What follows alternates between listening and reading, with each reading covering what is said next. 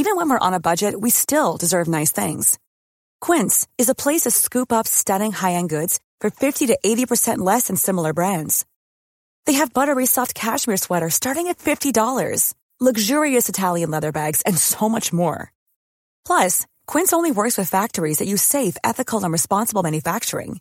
Get the high-end goods you'll love without the high price tag with Quince. Go to quince.com slash style for free shipping and 365-day returns.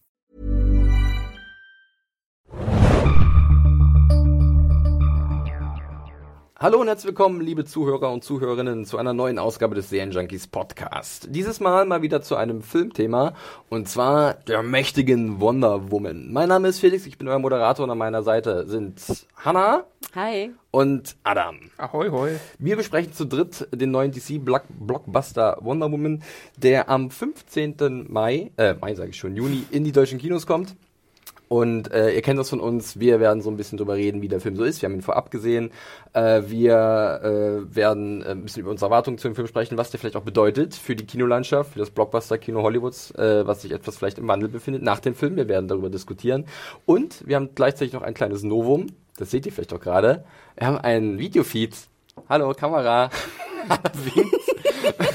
Fast schon royal mit dem Rücken zu, zur Kamera, äh, dem Pöbel zu da draußen. Wir probieren mal was aus. Wir nehmen uns einfach mal auf hier in unserem kleinen Studio, äh, ein, eine Studiocam sozusagen. Mal gucken, wie es ankommt. Wenn euch das gefällt, könnt ihr uns das ja mal dann in die Kommentare schreiben auf YouTube und vielleicht machen wir es dann mal öfters. Mal schauen. Wir probieren etwas hier mit Wonder Woman. Wenn es uns nicht, nicht gefällt, packen wir es nicht auf YouTube. genau, damit das nie jemand erfahren. Naja, mal gucken. Anne hat die absolute Gewalt am Ende. Sie wird wahrscheinlich über unsere Köpfe entscheiden. Und auf einmal ist es da. Aber gut. Ich bin ein bisschen traurig, dass ich meine Tiara nicht mehr gefunden habe, sonst hätte ich die jetzt aufsetzen können. Du kannst dir Wonder Woman auf den Kopf aufsetzen. Okay. Und balancieren. Du kannst das, das Kabel der Wahrheit. Das Kabel der Wahrheit. Davon haben wir einige rumliegen. Vielleicht seht ihr die sogar von da oben. Aber gut, ähm, legen wir los äh, mit unserer Besprechung zu Wonder Woman. Ein paar Infos vorab. Regie hat Patty Jenkins geführt, die äh, bisher noch gar nicht so viel gemacht hat, was auch ein bisschen, möchte ich behaupten, der Industrie geschuldet ist, denn sie hat nach ihrem sehr guten, oder im bekanntesten Film Monster mit Charlize Theron ähm, nicht wirklich weitere Chancen bekommen, was ein bisschen schade gewesen ist.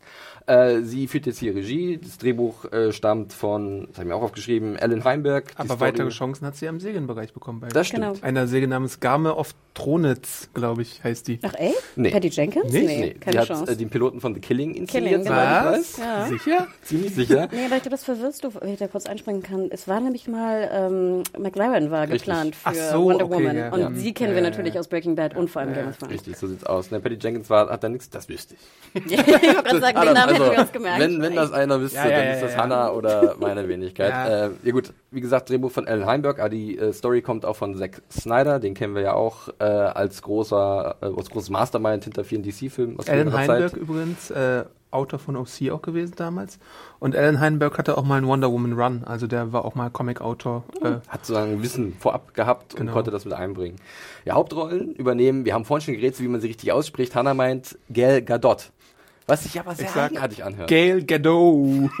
Nee, aber ich, ich glaube, es ist, also ich habe irgendwann Kimmel gesehen mit Ja. ihr und dann wird er auch gefragt von, äh, oder er fragt sie, wie sie ausgesprochen wird und sie sagt, ja, das T ist Dollar. Also das T wird auf jeden Fall ausgesprochen. Es kann aber sein, dass das O jetzt im Amerikanischen ein O-Ton ist und es ist sozusagen gedopt. Aber es ist auf jeden Fall, so habe ich es verstanden und behalten Gal Gadot. Und ich schätze mal, dass wir Deutschen oder in Israel heißt es dann vielleicht Gal Gadot. Schätze ich mal, I don't know. Ich habe ja Ewigkeit gedacht, dass sie äh, aus Frankreich käme und deswegen dachte ich, Gadot wäre immer schon ja, automatisch. Ja. Können wir vielleicht auch in anderen Podcasts gesagt haben. Oder in der Nerdstube. Klingt auch so hübsch, finde ich. Klingt wie Brigitte Bardot, Gal Gadot, ne? Verzeiht es uns, ja. Sie spielt äh, Diana Prince, aka Wonder Woman. An ihrer Seite haben wir dann noch Chris Pine, David Thewlis, Connie Nielsen, Robin Wright Danny Houston und viele mehr. Und äh, bevor wir uns halt wirklich mal reinstürzen in die Besprechung zu diesem Film, äh, kann ja Adam mal ganz kurz nochmal erklären, wer oder was Wonder Woman ist und um was ich. es in dem Film geht. Äh, ja, ich möchte vielleicht noch ein bisschen kurz ausholen. Es war ja jetzt nicht der erste Versuch, Wonder Woman ins Kino zu bringen. Das stimmt. Ähm, es gab ja damals die Serien in den 70ern. Es gab auch in den 70ern noch mal mehrere andere Anläufe, sie in Serienform zu bringen. Da gibt es ein paar äh, Piloten, die nie das Licht der Welt erblickt haben. Dann jetzt in den 2000er 2010ern oder so gab es ja diese David E. Kelly-Version mal, der wo der. Pilot geleakt war mit äh, Adrian Padalecki. Hanna ist begeistert, wie er im Hintergrund hört. Ein leises Fluchen. Das war, glaube ich, der schlimmste Pilot, den ich, den ich jemals gesehen habe. Es war, es war nicht zu ertragen schlecht.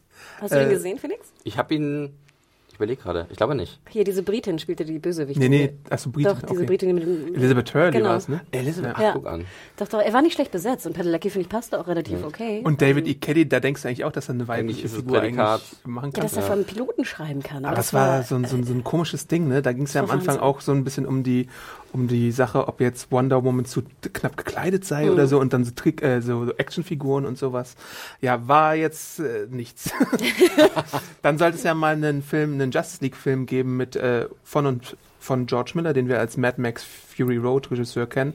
Da gab es auch schon ein australisches Model, war es, glaube ich, damals, die die Wonder Woman spielen sollte. Und dann gibt es auch noch eine Drehbuchfassung von Joss Whedon, äh, die nie das Licht der Welt erblickt hat, die jetzt aber, glaube ich, geleakt ist online, die man nachlesen kann. Cool. Und sein äh, Fehler, den er gemacht hat, war, hat er neulich gesagt, ist, dass der Film aus der Sicht von Steve Trevor inszeniert werden sollte. Und das ist ja so ein bisschen merkwürdig. Und das erwartest du auch von Joss Whedon nicht, dass er irgendwie so ein Das ist ein seltsames Eingeständnis, dass er gerade, Genau. also ich meine, er ist eher dafür bekannt, dass er ja auch auf weiblichen Charakteren halt den Fokus zurichtet und die Geschichten aus ihrer Perspektive erzählt. Das wäre mal ein interessanter Ansatz gewesen. Genau, und der neue Wonder Woman-Film handelt jetzt von Themyscira, äh, der Insel, wo die Amazonen alle leben, unter sich. Äh, davor gab es mal einen Streit zwischen äh, Ares und Zeus und äh, Zeus hat dann irgendwann mal den Blitzhammer geschwungen und gesagt, hier, ich schütze eure Insel jetzt vor allen bösen Einfluss durch die Männer. Und dann lebten die Amazonen dort und äh, haben so ein paar Hunger Games gemacht und sowas und Trainieren hart. trainiert, genau, und Die die Gegenseitig gegenseitig. fortgepflanzt? Nochmal so eine Frage vorweg. Äh, die sind ja alle geschaffen worden. Also die gibt's, aus Lehm. Die gibt's dann nur einmal sozusagen. Nee, Wonder Woman wurde angeblich aus Lehm gemacht. Äh, ja, Aber es gab doch auch andere junge Amazonen, oder? Die sind doch dann auch irgendwie älter geworden, oder nicht? ich glaube Wonder Woman, beziehungsweise wir sehen ja in dem Film, dass Diana die einzige junge Person da ist. Die anderen sind so alle mittleren Alters. Ich glaube, die wurden dann einfach irgendwann von Zeus so auf die so. Erde Mhm. gesetzt. Ich glaube okay. auch. Äh, und Kreationismus. genau. Keine anderen, keine anderen Kinder. Hat man ja auch, wenn ich mich recht erinnere, keine anderen Jugendlichen gesehen. Ich Und mal, Diana beziehungsweise äh, die spätere Wonder Woman ist jetzt die Ausnahme. Da wird gesagt, äh, äh, Zeus hat sie aus Lehm geschaffen äh, und die ist dann super besonders vielleicht. Und eines Tages kommt dann auf diese geschützte Insel ein Flugzeug angeflogen mit der Insasse Steve Trevor und der Crash landet dann und äh, Wonder Woman fühlt sich dann verpflichtet, äh, nach den Informationen, die sie von ihnen bekommt, einzugreifen und in die Welt auszugehen. Das ist eigentlich wunderbar grob zusammengefasst. Ähm, wir sehen eine kleine Origin-Story, wir sehen, wie die, halt dieser, dieser besondere Charakter, äh, der noch nie wirklich mit der eigentlichen Welt in Berührung gekommen ist, halt mit dieser Welt in Berührung kommt und dann halt in einen Konflikt, ähm, ja, gerät. Äh, wie waren denn jetzt im Vorfeld des Films eure Erwartungen an Wonder Woman? Frage ich einfach mal Hannah, du bist ja mit dem Superhelden-Genre zwar offen, aber halt nicht so krass verbunden. Ähm, was hattest du denn dir im Vorfeld von dieser Figur oder auch von diesem Film erwartet? Äh, ja, du hast es ja schon beschrieben. Also ich schaue alle Superheldenfilme, aber ich bin natürlich, ich lese sehr wenige Comics davon und bin meist auch nicht so angetan von den Filmen. Und ich war vor allem nicht so angetan von Batman wie Superman. Also ich muss ganz ehrlich sagen, ich fand ihn grottenschlecht. Ja, absolut richtig. Ich fand, es war eine Tour de Force. Wirklich. Ich fand, ich wurde gequält.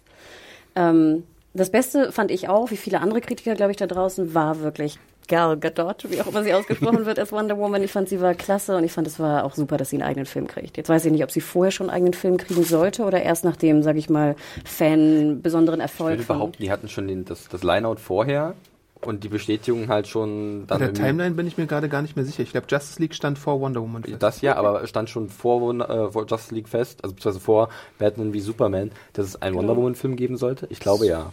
Ja, weil es Ja, ja die diesen Joss die Whedon Justice Film League gab haben. und diesen Justice League Film. Also Die mussten sie ja dann schon, glaube ich. Wonder Woman war überfällig, sagen wir mal so. Ja.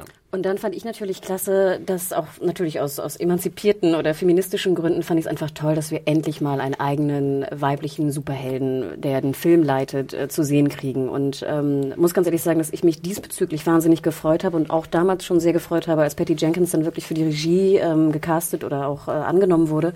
Denn wie du auch schon angedeutet hast, es ist natürlich so in Hollywood, dass es einfach wahnsinnig wenig weibliche Regisseurinnen gibt, Regisseurinnen gibt.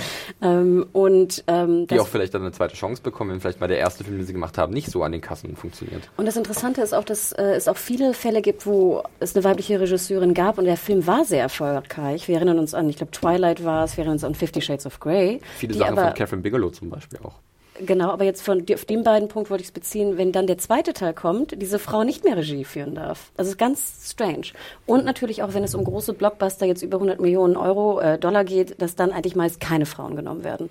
Und deswegen war es sehr ungewöhnlich, dass du wirklich Patty Jenkins äh, für die Regie genommen hast. Und du äh, sagtest es ja schon, ich meine, Monster the Killing sind jetzt keine großen CGI-Werke. Mhm. ähm, also es war ungewöhnlich, sehr ungewöhnlich. Und diesbezüglich war ich natürlich wahnsinnig interessiert daran, wie der Film angenommen wird. Weil ich dachte mir, okay, vielleicht ist es nicht so ganz ganz mein Ding. Ich wünsche dem Film aber Erfolg, weil ich möchte, dass mehr weibliche Regisseurinnen einfach eine, eine Chance bekommen. Und das war mein Ansatz für äh, Wonder Woman.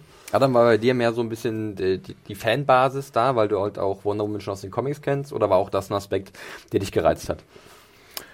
Äh, ich war auf jeden Fall erstmal daran interessiert, dass es auch eine weibliche Superheldin endlich mal ins Kino schafft. Wir haben ja natürlich auch im Marvel-Bereich jetzt schon gesehen, Black Widow und Scarlet Witch und wie sie alle heißen. Alle Aber die sind alle eher tatsächlich Nebenrollen, genau. Äh, und deswegen war es überfällig. Und ähm, ich habe mich gefreut darauf. Wonder Woman war für mich auch mit der beste Teil von Batman vs. Superman. Da stimme ich Hannah äh, zu. Und Gal Gadot mag ich seit Fast and Furious 5. Also stimmt da eigentlich alles. Und äh, ich glaube, ich verrate nicht zu viel, wenn ich schon mal sage, dass äh, Gal Gadot ziemlich, ziemlich gut ist in der Rolle. Gal Gadot. Gal Gadot. Ich nenne sie Gadot, lass mich. Das Gadot. ist stumm. Das ist dumm bei Franzose Arndt. und ich freue mich auch, dass, dass äh, der Film jetzt schon, glaube ich, nach dem Startwochenende 230 Millionen eingespielt mhm. hat und das ist ja schon mal ein gutes Zeichen. Ein Hausmark auf jeden Fall. Ähm, ich möchte aber auch noch anmerken, damit es nicht untergeht, äh, es gab ja schon mal einen Superheldenfilm von der äh, Regisseurin, nämlich Punisher Warzone. Äh, da hat Lexi Alexander äh, Regie geführt, ähm, die wir auch von Hooligans kennen und die bei Twitter ganz aktiv ist vielleicht sagen jetzt manche, na gut, der Punisher ist kein Superheld, weil er irgendwie keine Superkräfte hat, aber sie hat da halt auch Regie geführt. Der war jetzt nicht so der kommerzielle Erfolg, aber das hatten wir auf jeden Kostet Fall. Kostet der über 100 Millionen Dollar? Ich glaube nicht. ja, das ist schon, äh, sind die andere Summen, die im Spiel sind, definitiv. Und auch vor allem eine krasse Verantwortung, die auf, äh, egal welcher, wer jetzt auf dem Regiestuhl Platz genommen hat, ähm, äh, lastet, weil halt DC tatsächlich ein bisschen jetzt langsam in der Bringschuld ist. Nach, ich würde behaupten, also Man of Steel äh, hat seine Fans gefunden. Ähm, ich fand ihn in Ordnung. Ähm, Dawn of Justice war ich halt auch nicht der größte Fan von und Suicide Squad ist, glaube ich, meine Meinung auch äh, bekannt. Die habe ich auch mal in einem Podcast sehr deutlich kundgetan. ähm, da waren halt bis jetzt eigentlich nicht wirklich tolle Sachen dabei und äh, so viel kann man, glaube ich, schon mal sagen. Ähm, Wonder Woman schlägt sich definitiv besser als diese Filme vorab, also als diese Filme vorher von DC.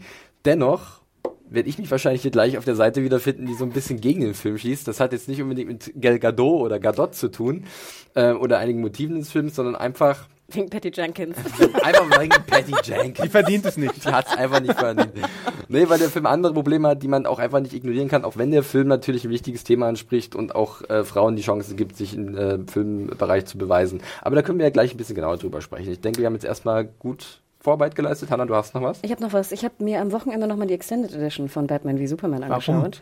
Ähm, nee, weil ich erinnerte mich nicht ah, Ich muss es auch nochmal machen. Ich, hab, nee, ich, hab auch ich erinnerte mich nicht mehr so gut, wie, welche, was, welche Szenen Gal Gadot irgendwie hatte. Piss-Eistee. Zum Beispiel. Zum Beispiel. Und ich fand auch, das hattest du mir damals, glaube ich, schon gesagt, dass die Extended Version irgendwie besser ist. Ja. Und sie ist wirklich besser. Sie ist immer noch nicht gut mhm. oder wirklich sehenswert, aber man kann sie wirklich gucken. Und ich wollte aber noch vorher sagen, also auch die Leute da draußen und Fans da draußen, die jetzt Batman wie Superman nicht gesehen haben, können trotzdem natürlich Wonder Woman das gucken. Stimmt, also es gibt Absolut. nichts, es wird natürlich ein bisschen was angeteased, ja. auch mit dem Bild und so, aber es gibt nichts, was ihr wirklich verpasst, wenn ihr ihn nicht seht. So ist es. Ja, dann würde ich sagen, stürzen wir uns erstmal in eine leicht spoilerfreie Besprechung von Wonder Woman, wo wir halt mal so ein bisschen die guten und schlechten Seiten des Films aufzeigen. Äh, und dann später, wenn wir vielleicht noch ein bisschen mehr in die Materie reingehen, da waren wir nochmal vorab vor, äh, wenn wir irgendwas spoilern sollten. Wie war denn jetzt der allererste Eindruck nach Wonder Woman, einem Film, der meiner Meinung nach ein bisschen zu lang gewesen ist, was ich auch dann gemerkt habe, aber wie war denn bei euch so erstmal das Gefühl, nachdem ihr dann den Kinositz verlassen habt? Adam, möchtest du anfangen? Äh, ich war, ich musste nachdenken tatsächlich. Das sage ich und ich habe mich auch ein bisschen zurückgehalten, als wir jetzt ein äh, Nachgespräch hatten, äh, habe ein bisschen euren Meinungen gelauscht, weil ich mir nicht so ganz im Klaren war, wie ich den Film fand. Dann habe ich darüber nachgedacht und bin zu dem Entschluss gekommen, dass ich mehr an dem Film mag, als ich nicht mag. Mhm. So und das ist schon mal positiv für mich. Äh, er ist nicht perfekt, weil es gibt ja so die vorab Twitter-Reaktionen, die dann gesagt haben, boah, bester Superheldenfilm, ja. boah, der erste Marvel-Film von DC oder sowas. da kann man sogar zustimmen. Äh, er ist nicht perfekt, aber ich werde auf jeden Fall langsam warm damit und je länger ich drüber nachdenke, desto mehr Teile mag ich daran. Das Einzige, was mir wieder aufstößt, ist das Ende, wobei ich das Ende weil es Sachen macht, die Batman vs. Superman auch macht, aber ich finde es nicht so schlimm wie bei Batman vs. Superman. War dieser Faktor Hype im Vorfeld, Hanna, bei dir auch ein Ding, was dich beeinflusst hat dann? Oder konntest du dich da ein bisschen vor frei machen? Ich konnte mich relativ gut von frei machen. Ähm, ich hatte mich gefreut drauf. Ich hatte mich auch sehr auf die PV gefreut. Also wir waren ja, glaube ich, Freitagmittag, ne, bei schönstem Sonnenschein, habe ich mich wirklich gefreut, euch zu sehen natürlich, aber auch ins Kino zu gehen. Und wir kamen so ein bisschen bedröppelt da raus. Und das fand ich, das hat mich auch zum Nachdenken gebracht. Und ich muss Adam absolut recht geben. Ich fand nach dem Wochenende und dem Nachdenken und der, der emotionalen Nachbearbeitung von dieser ganzen Bedeutung, was der Film hat, gefällt er mir besser als wirklich der Spaß, den ich im Kino hatte. Komme ich nachher nochmal drauf, wenn es genau um die Kritik geht. Ähm, ich würde aber trotzdem sagen, dass er wahnsinnig sehenswert ist, als Fazit schon mal vorab. Und ähm, ja, dass man sich, wenn man auch nur ein bisschen irgendwie einen Zugang hat oder auch Lust hat auf einen, auf einen interessanten Film, der auf jeden Fall nachwabert, finde ich. Also bei Batman wie Superman war ich sofort raus. Ich fand ihn doof und gut. Ja, ja, ja. Aber hier habe ich sehr, sehr lange und sehr viel, wie ich auch vorhin schon angedeutet habe, nachrecherchiert, drüber nachgedacht, äh, die, die Quoten, die, die, das, das Boxoffice verfolgt. Mhm. Einfach weil er mehr bedeutet, finde ich, als er uns im Kino gibt. Das ist ein erstaunlicher Punkt, den ich eigentlich auch so unterschreiben möchte, dass der Film eine wahnsinnige Bedeutung erstmal so an sich hat. Ähm, aber da muss ich auch wieder so ein bisschen äh, die Miesepeter spielen. Dennoch muss man ja auch sich ein bisschen kritisch damit auseinandersetzen, was dann natürlich da uns gezeigt wird. Und wir können ja mal versuchen, das so ein bisschen aufzudröseln. Für mich hatte der Film halt auch so verschiedene Phasen gehabt und es beginnt halt mit dieser Origin-Story von Diana, beziehungsweise von, von Wonder Woman, wie wir sehen halt, wie sie groß wird in Oh, Adam, du hast es vorhin schon gesagt. Tim Sikiri. Themyscira, ein wunderschönes Inselparadies, leicht griechisch-römisch äh, angehaucht mit Tempelbauten. Ich, eher griechisch, genau. ähm, und ähm, da spielte erstmal der Film, glaube ich, 40 Minuten lang sich ab. So viel kann man schon mal verraten. Und es geht jetzt wirklich um die Ausbildung von Diana oder wie sie halt auch so als Tochter der Königin, der Herrscherin über dieses Reich so ein bisschen mehr möchte, ja, ein bisschen, ein bisschen, äh, sie will das Kämpfen recht schneller lernen und sie möchte sich so ein bisschen, möchte ein bisschen flügge werden anscheinend.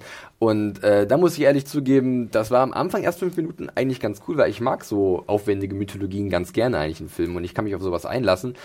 Aber diese, dann, dann ist das ganz komisch abgedriftet in eine wahnsinnig öde und langweilige Erzählung, die mir dann nicht mehr viel gegeben hat. Wie ging es euch da? Also ich war da tatsächlich so, ich war da ein bisschen, komm, lass uns endlich mal von dieser Insel wegkommen. Irgendwie sitzen wir hier fest, im wahrsten Sinne. Ich muss dir leider recht geben. Ähm, Ich habe sehr viele Kritiken auch gelesen jetzt übers Wochenende und ich war verwirrt, dass wahnsinnig viele, ich glaube fast alle, die ich gelesen habe, den ersten Teil wahnsinnig geil fanden. Alle sagten so, yeah, the Mascara nenne ich es immer. Das Mascara. Mascara finde ich gut. Das kann ich mir auch besser merken als Timmys Bubble. Na, super geil und sowas. Und ich muss dir recht geben. Und ich glaube, Felix, wir, wir saßen ja auch nebeneinander. Ich murmelte mich so ein bisschen ein, so in meiner typischen Kino-Situation. ich merkte auch, dass du so, huah. ich glaube, mal das ist ein bisschen hast. gemein, aber es war einfach, ich, es war nicht zu früh am Freitag, das muss man auch sagen. Ich war eigentlich fit, aber irgendwie hat das bei mir nichts ausgelöst.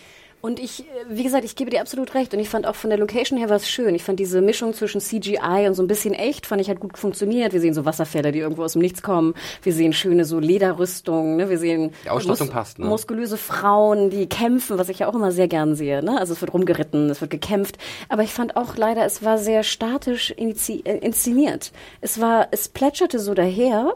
Und äh, ich fand, da war sehr wenig Dynamik drin. Etwas, was ich sowieso auch bei den, bei den Batman wie Superman und bei den anderen äh, Zack Snyder-Filmen immer ein bisschen äh, kritisiere. Es wirkt so wahnsinnig träge. Da ist so wenig Push irgendwie. Ja. Und ich kann das schlecht beschreiben. Vielleicht finden wir nachher noch eine Möglichkeit, das besser zu analysieren.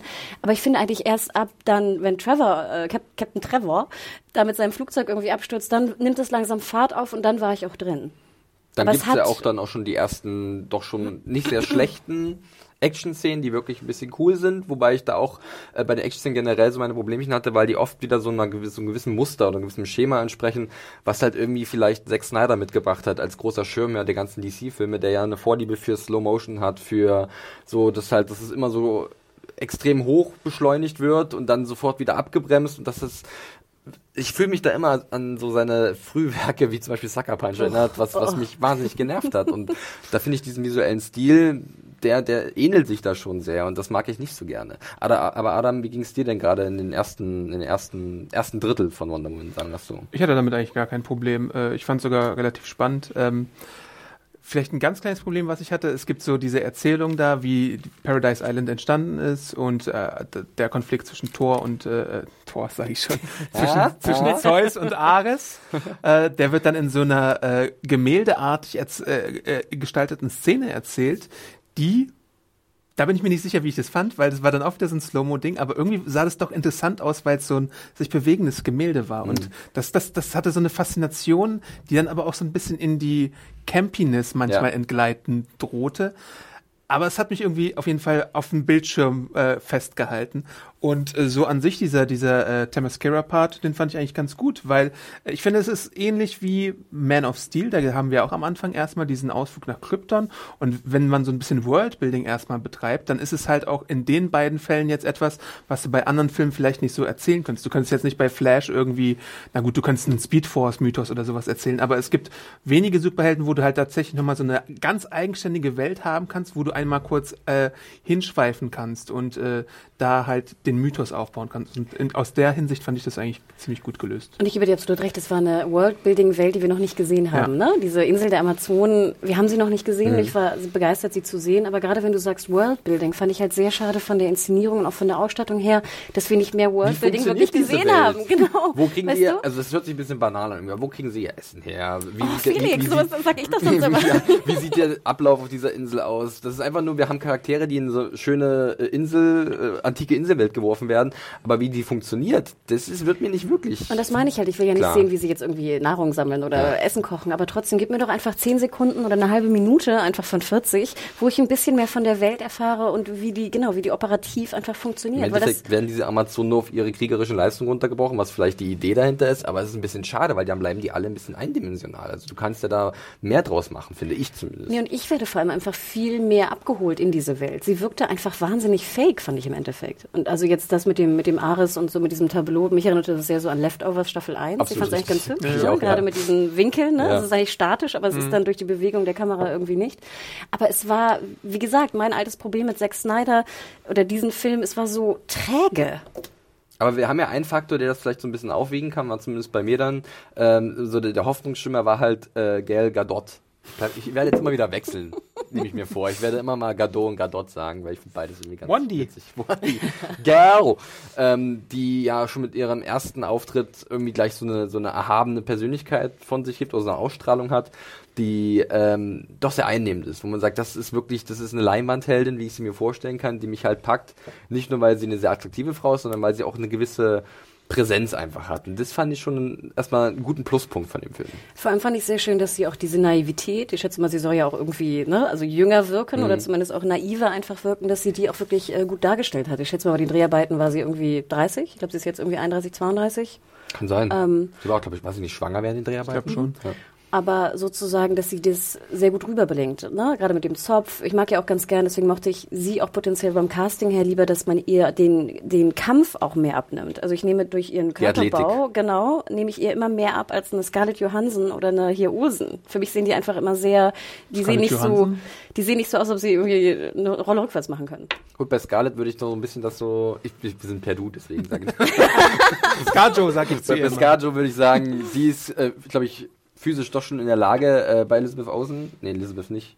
Doch, ich doch, nicht. doch, Ja, ja, doch. Ganzen Osens. ähm, da bin ich mir auch nicht so sicher, aber bei, bei Dings, aber das ist ja auch ein anderes Thema. Das ist ein aber anderes ich weiß, Thema, was du aber meinst. es, also ich finde, sie passte Ja. sehr gut. Sie füllte diese Rüstung sehr gut aus. Und zwar nicht in dem, was immer ihr kritisiert wurde, dass sie so viel nicht zu genug Busen hätte für, für Wonder Woman. Das habe ich nie kritisiert. Sondern ich fand, es war, es war wirklich perfekt. Und ich fand, also wie gesagt, sie trug es, sie hatte die, die Arme dafür. Ich habe sie abgekauft. Sie hatte die Naivität, die noch damals diese Rolle natürlich bedarf. Und das finde ich halt bei mir auch angefangen, dann kam ich rein. Also dann wurde gekämpft. Ich fand zum Beispiel toll diese große Szene, wo sie da auf diesem Feld ist. Und dann sozusagen alle sie bewerfen von irgendwie oben, hinten und sie dann diesen ne, Das erste Signature Mal Move ihre, ihre macht. Kräfte so ein bisschen zeigt. Ähm, das war, fand ich, eine tolle Szene. Und da war ich dann wirklich auch drin. ja, Zu äh, dieser Trainingssaal kann man noch sagen, äh, da empfehlen Felix und ich einen Conan O'Brien-Ausschnitt äh, mit ihrem Kampftrainer. Wie Ruder. er gleich? Ruder! Ruder! Du bist der Kampftrainer? Ihr, ihr, ihr Ausbilder, wenn man das so nennen kann, ja, äh, der mit ihr so ein bisschen die Moves durchgegangen ist. Und äh, da in diesem Video, auch in vielen anderen, sieht man bestimmt, wie wirklich, dass sie halt physisch diese Dinge mit sich bringt, ja, dass sie halt wie Säule gemacht ist.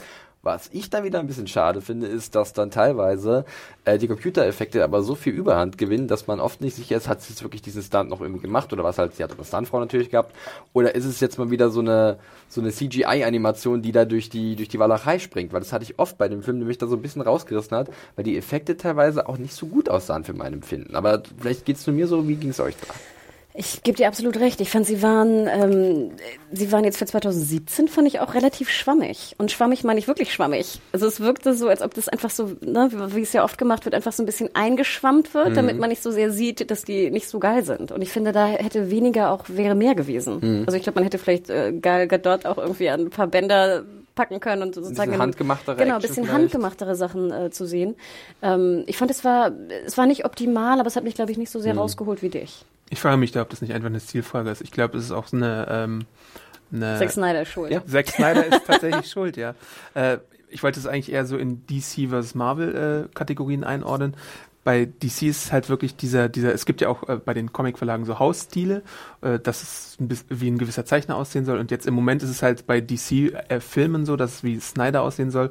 Bei Marvel ist es so ein bisschen so, dass es ein bisschen Born-mäßig aussieht. Nee, das bemängelt ihr ja auch manchmal, wenn wir darüber sprechen, dass mhm. die Action dann teilweise ein bisschen vorgespult aussieht oder so. Zu dann gibt's halt, ja. dann gibt's halt diese super Zeitlupen-Action oder die äh, super zu schnell geschnittenen Dings. Aber ich will The Raid-Action.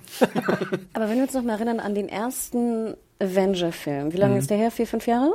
2008, 9, so 10? 10, 10, 10, 10, 10 sieben Jahre. Diese Szene am Ende bei diesem Endkampf, wo diese Kamera so immer so ja. rumgeht und du siehst alle Charaktere, mhm. das war, fand ich, sah besser aus als aus. hier. Mhm. Klar war das auch so die, die tolle große mhm. Szene, wo sie, glaube ich, sehr viel Geld auch reingesteckt haben. Aber es hat mich gewundert, damals sah das wirklich relativ echt aus, gerade mit dem Rumgeswitche und Rumgefahre, was du hier ja auch sehr oft hattest. Ne? Kamera vor rum, vor rum, vor rum. Und da sah es halt immer so ein bisschen faker aus. Hier bei Wonder Woman habe ich auch oft den Eindruck, dass der Charakter halt wie vor so einem großen Greenscreen halt ganz oft steht. Das ist aussieht wie ist so ein halt Poster. Und das ist halt, glaube ich, auch wirklich diese Stilfrage, dieses, dieses sehr, ähm, dass, dass sich das so krass abheben muss, der Vorder- und Hintergrund, das bei äh, Zack Snyder-Filmen ganz oft irgendwie der Fall ist. Oder auch generell jetzt bei den DC-Sachen, die wir bisher gesehen haben, dass es doch wirklich diese Art Stil ist, die mir persönlich nicht so zusagt, die anderen Leuten vielleicht mehr Spaß bereitet, wo ich dann aber irgendwann noch so ein bisschen müde bin. Genauso wie ich müde bin, wenn ich mir diese ganzen zusammengehackstückelten Kampfsequenzen in Marvel-Filmen angucken muss, wo ich auch sage, fahrt euch doch mal ein bisschen runter. Es gibt doch auch eine Möglichkeit, das gut zu ähm, choreografieren, so ein bisschen übersichtlicher und wuchtiger. Aber ähm, da muss man, glaube ich, dann muss jeder selbst für wissen, ob das, ob das einem gefällt oder nicht. Ähm, ich würde jetzt gerne noch ein bisschen weitermachen nach dem Orange-Teil, wenn man das so nennen kann, in dem Film, geht's ja so ein bisschen für Wonder Woman, für Diana in die Welt der Menschen. Men and Men, also die Welt der Menschen und der Männer. Und das bedient ja dann so ein bisschen dieses Fish out of water Element von Wonder Woman, wo vielleicht auch viele Leute irgendwann zwangsläufig diese Verbindung zu Thor ziehen werden, der ja auch eine ähnliche Geschichte irgendwie hinter sich hat, dass er irgendwie göttlich ist, aus irgendeiner fremden Welt kommt, auf einmal ist er in einer Menschenwelt. Und ich muss sagen, das hat mir tatsächlich dann doch ganz viel Spaß gemacht, weil ich dann irgendwie gemerkt habe, der Film hat auch gewisse humoristische Elemente, die mich gut unterhalten. Gerade im Zusammenspiel von Gail Gadot und Chris Pine, ähm, die doch eine ganz gute Chemie eigentlich gezeigt haben. Oder wie ging es euch da? Auf jeden Fall. Äh, böse Zungen würden ja sogar behaupten, dass der Film eine Mischung ist aus äh, Captain America und Thor. Mm. Äh, mm. Und bei Captain America sogar teilweise in gewissen Punkten Szene für Szene, mm. wenn du sogar ans Ende mal denkst. Äh, da gibt's auch gewisse Sachen mit Flugzeugen, die passieren. um das mal mir gleich noch drüber äh, zu nennen. Also, aber diese Dynamik äh, gefällt mir in dem Part auf jeden Fall sehr gut. Sie kleidet sich ja dann irgendwann auch so ein. Da gibt's so eine, so eine schöne äh, Szene, wo sie irgendwie 200 Kleider angeblich probiert und äh, irgendwann dann das Passende findet. Sie geht natürlich mit der Schwert und äh, Schild da rein in das äh, Kaufhaus und hantiert damit auch oben, was für so ein paar Situationen sorgt. Und dann findet sie halt irgendwann ihr Outfit und es ist eine Hommage an was anderes, ganz klassisches von DC, nämlich Richard Donners Superman. Und dann gibt's auch tatsächlich eine Szene, ich hoffe, das ist kein Spoiler, aber die dreht dann diese Gender-Dynamik auch komplett um. Da, Im Originalfilm gibt's halt Christopher Reeves, der Lois Lane rettet, und hier gibt es Gal Gadot, die Chris Pine rettet. Und diese kleine Hommage ist dann wieder so ein Ding, was mir sehr gut gefällt. Auch weil das äh, Outfit eigentlich ziemlich schön ist mit dieser, ist das eine Melone? Kann man das so nennen? Du bist äh, Hutexpertin, Hanna. Also ist auf jeden Fall keine Melone, das ist was anderes, aber Ähm, nein, aber ich gebe euch absolut recht. Also ich fand, das war mit Abstand der stärkste Teil. Ich habe es ich hab's geliebt, ich habe London geliebt. Ich fand, es war witzig. Vorher hatte ich noch ein bisschen Probleme. Ich fand so Captain Trevor und äh, sie auf dem Boot hat nicht so ganz funktioniert bei mir. Sah auch ziemlich merkwürdig aus, fand ich, von der technischen Effekte. Sah ja, sehr fake ja. aus. Ähm, Auch London fand ich war jetzt, die London Bridge war jetzt auch nicht, das ist erinnert mich so ein bisschen an Sherlock, Hm, die Bridge am. Ende. Der, der ja, genau, als ob sie da die, die schlechte Brücke noch mit reingenommen haben. War noch ich, übrig. Aber sobald, ihr habt absolut recht, sobald sie dann wirklich diese, diese Fish-out-of-water-Komponente macht, nicht weiß, was sie anziehen soll, dann auch natürlich in dieses House of Lords oder was auch immer das ist, wo nur Männer sind. Und natürlich ne? auch ein bisschen mit diesen Geschlechterrollen bricht dann ganz Absolut, stark. Ja. wenn sie sich, genau, wenn sie sich so kniet und how can I fight in this und so. Diese Sekretärin fand ich okay, hätte ich fast gerne, ich hätte den ganzen Teil, und das ist fast etwas, was mich, was ich kritisieren muss, mehr gehabt. Dieser Kampf zum Beispiel, den du erwähntest mit der Hommage, der war derbe kurz. Es war ein super stimmt. geiler Kampf, aber der dauerte nur so, ich glaube, die ganze Szene dauerte nur drei Minuten. tatsächlich auch Aber mehr, mehr Szenen in London mit dem Duo, mit, mit Lucy Davis, die, die die Assistentin spielt. Und wie gesagt, dieser Kampf, das war, das waren nur drei Minuten, glaube ich. Aber dieser Kampf demonstriert, glaube ich, auch, wie überlegen Wonder Woman halt in der Männerwelt ist. Absolut. Ich hätte Deswegen aber ist einfach, vielleicht auch so kurz. Ich hätte aber generell einfach nur gerne Einfach mehr Männern auf die. Fresse hauen. Nein, nicht, nicht Männer auf die Fresse hauen, einfach nur sie. Du hättest ja noch machen können, sie geht das erste Mal zum Friseur. ich Ja, habe ja, keine so, Ahnung, was sie, weißt Okay, du, ja, ja, zieht klar. sich eine Unterhose Okay, an. Ich habe keine Ahnung. Du kannst ja, du kannst ja dem, sie ist jetzt eine andere- Wonder Dessous. Also, sie findet einen Wonderbra. What? No. Nein. Ihr wisst, was ich meine. Natürlich, ich fand, das ja. war einfach auch, wie gesagt, auch gerade mit Nimmt 10 Minuten von Themyscira weg, packt die 10 Minuten in London ran. Mascara. Mascara, wie auch immer.